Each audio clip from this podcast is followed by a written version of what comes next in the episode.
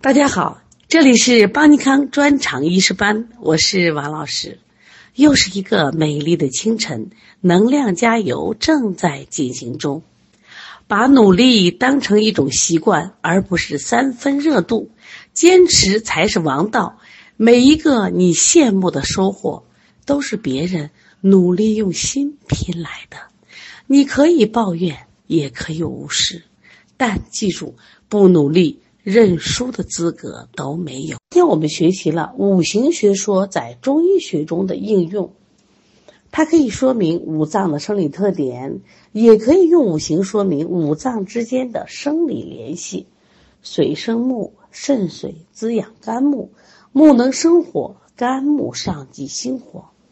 它又说明了五行之间还有制约的关系啊。金克木，肺金可以抑制肝阳的上亢。那么还可以说明病理方面的应用。母病及子，子病犯母，五行的相称传变，还有五行的相侮传变。那么我们又讲了五行学说在疾病诊断中的运用。你只要看见了面见青色、喜食酸味、脉见咸象，就能判断它为肝病。我们看见了面色赤、口味苦、脉象红，我们就可以判断他心火亢盛。如果我们看见了面色是青的，他又见了弦脉，他的色脉相符，哎，这个病为顺，愈后良好。如果我们看见了脉面色青，本应为迟脉，它却是浮脉，面病情逆，愈后不良。我们还可以用五行学说运用于疾病治疗方面的应用，它可以用来脏腑用药。青色的药入肝，酸味的药入肝；赤色的药入心，苦味的药入心；黄色的药入脾，甘味的药入脾；白色的药入肺，辛味的药入肺；黑色和咸味的药入肾。通过五行学说，我们可以去诊断病。那我们怎么去治疗呢？我同样，我们可以用五行学说的相生规律和相克规律来确定治则和治法。当然，这一块是非常重要的内容，也是考试的常考内容，需要重点掌握。这里我们强调一下啊，我们整个春季班专长医师班的学习，我们是五官学习法。首先是预习观，我们现在的语音学习就是预习观。预习观完以后，我们有视频的讲授观、复习观，还有习题观，还有单元考试观。因为中医知识博大精深，很多理论体系需要我们反复的学习和这个记忆。中医的学习不难，但是需要记忆的多。所以说，大家一定要遵循我们邦尼康学校安排的学习节奏。你只有跟着学了，你发现，哎，学习中医一点也不难。好了，我们看第一个，根据相生规律确定的治则治法。说到相生，大家都知道，木生火，火生土，土生金，金生水，水生木。我一再强调，大家不仅仅要按这种方式来记，这是自然界的五种物质五行来记。一定要把它归纳于我们五脏里面来记，把引五脏引进去来记啊。木代表的是肝，火代表的是心，土代表的是脾脾，金代表的是肺，水代表的是肾。就它们之间的这种相生关系啊，一定要会这样的应用。那么相生规律有几个治则呢？大家记住四个啊，一定记住四个。我们翻开教材的二十页，四个，哪四个呢？滋水涵木法，金水相生法，培土生金法，益火补土法。我们来看一下，第一个滋水涵木，它其实每一个治则是针对于某两行，就某两行的脏啊，它不是说我这个滋水涵木法，我对所有的脏都得用。我们来看一下啊，因为它的四个治则，它。有对应症，有适应症。首先，滋水涵木法对的就是水不涵木症。那水是谁？水是肾，木代表什么？肝。这就这一对的母子关系。水生木的母子关系，也就是我们中医里面肾为肝之母的木为肝为肾之子的这样一对关系啊。来，我们看看临床表现有哪些呢？头目眩晕，眼目干涩，全红耳鸣。眼目干涩是不是指的肝？全红耳鸣，耳鸣是不是指的肾呀？五心烦热，阴虚症状。腰膝酸软，一说腰膝酸软是谁呀？是不是肾？男子遗精，女子月经不调，是不是？这都是肾的功能啊。然后再有一个舌脉，大家看，舌红少苔，脉弦细而数。说一下啊，凡是弦在这里边，一定和谁有关系啊？和肝有关系。一般说细呢是虚症的表现，数是热的关表现，热的表现。舌红少苔，舌红是不是热？少苔我们认为是阴虚。舌红少苔，脉细数，这就是阴虚的症状。那么谁阴虚了？脉弦细，脉弦细是不是肝阴不足啊？但是它还伴有什么？腰膝酸软，五心烦热，耳鸣，眼目干涩，遗精，月经不调，说明这是什么？肾阴虚、肝阴虚的一个表现。也就是说，水不含木是肾阴不足了，不能滋养肝，所以肝也阴虚了。这就是一个相生关系。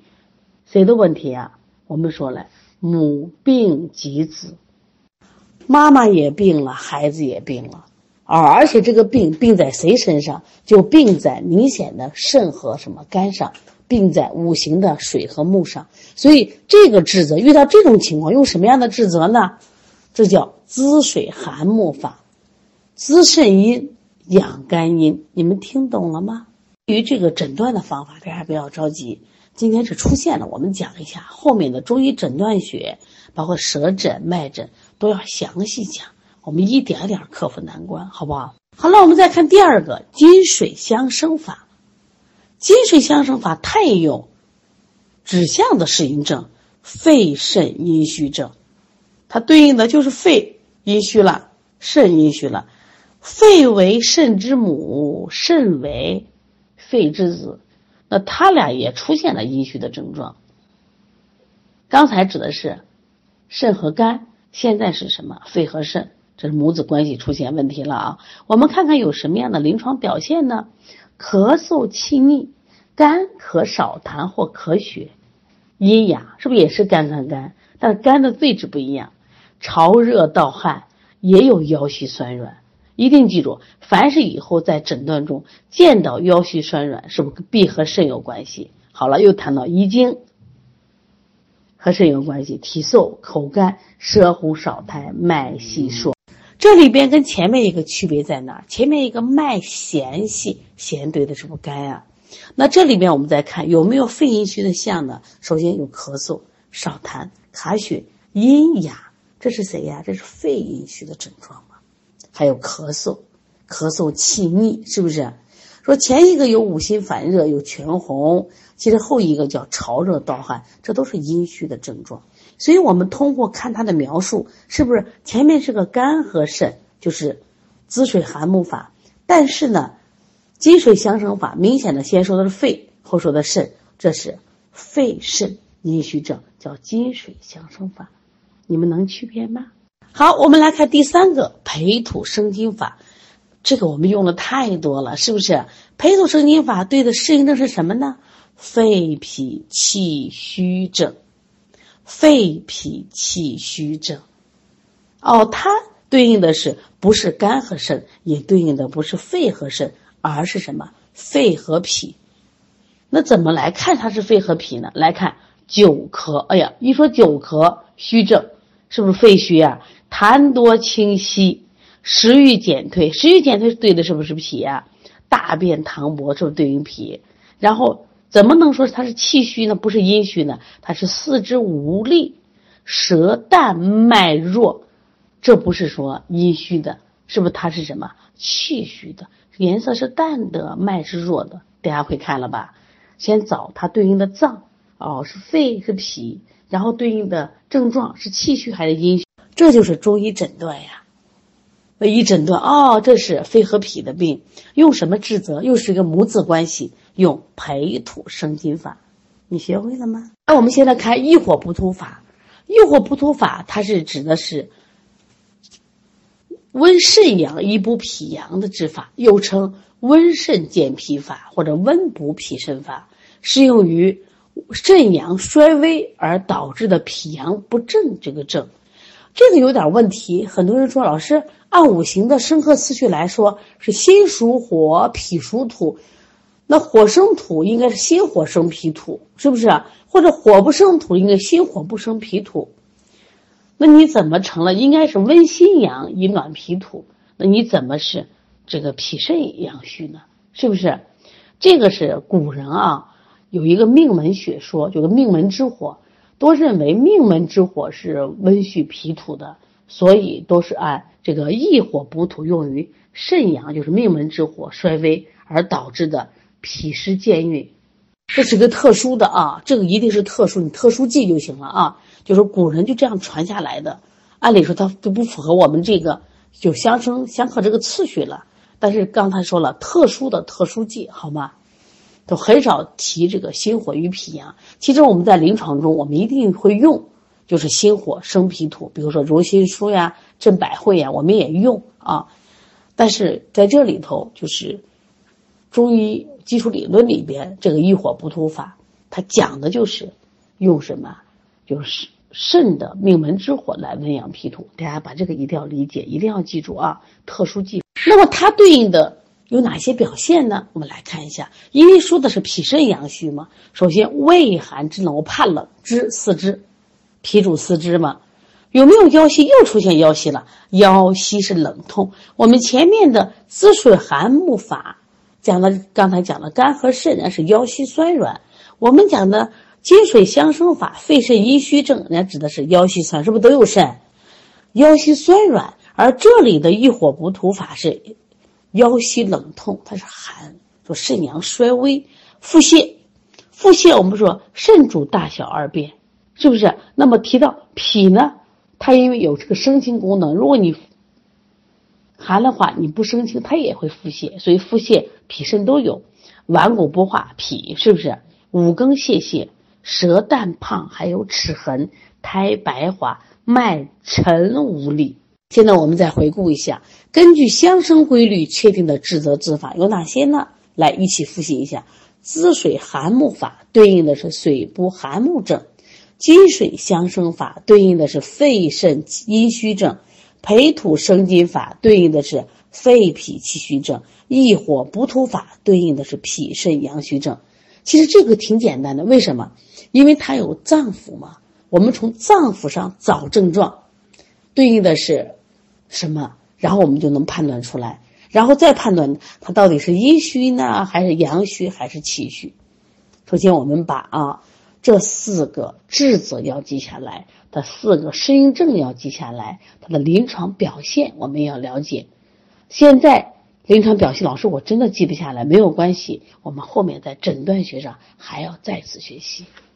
啊，我们前面学习了根据相生规律确定的治则治法。我们现在在学相克关系确定的治则治法，它有哪些呢？我们来看一下啊，它实际上有个大原则，相克关系有个大原则叫易强扶弱法。你可以在笔记本上写上，书上写上“易强扶弱”这四个字啊，“易强扶弱”记下来。根据相生规律，我们确定治则治法。那我们在配穴或者用药上。我们是有君药和君穴，因为母子关系嘛，母子一般是母病及子或者子病犯母。那我们一个主要的问题在哪儿？是不是？所以我们的有什么呀？君药和君穴。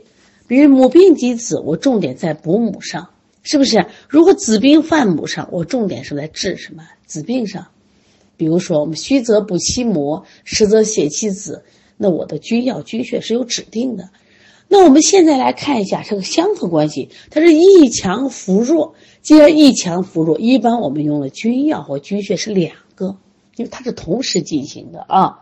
所以说我们在学习相克关系的时候，你看它一般都是同时两个点出现。我们现在看一下相克关系确定的治则治法。来，第一个就是益木浮土法，大家把书打到二十页。我们以前对五行的了解是什么？就一看到哦，这是木就是木，这就是树木啊，土就是土嘛。从今天开始学习以后，一定要转化。说到木就是肝，说到土就是脾，你必须把它转化过来。这样在临床中你就会运用五行了，要不然你学了白学。因为你拿木和土，你怎么都变不到身体上来嘛。所以就即使现在我们开预习课，你这样学，你今天学了，你白天临床上就能用。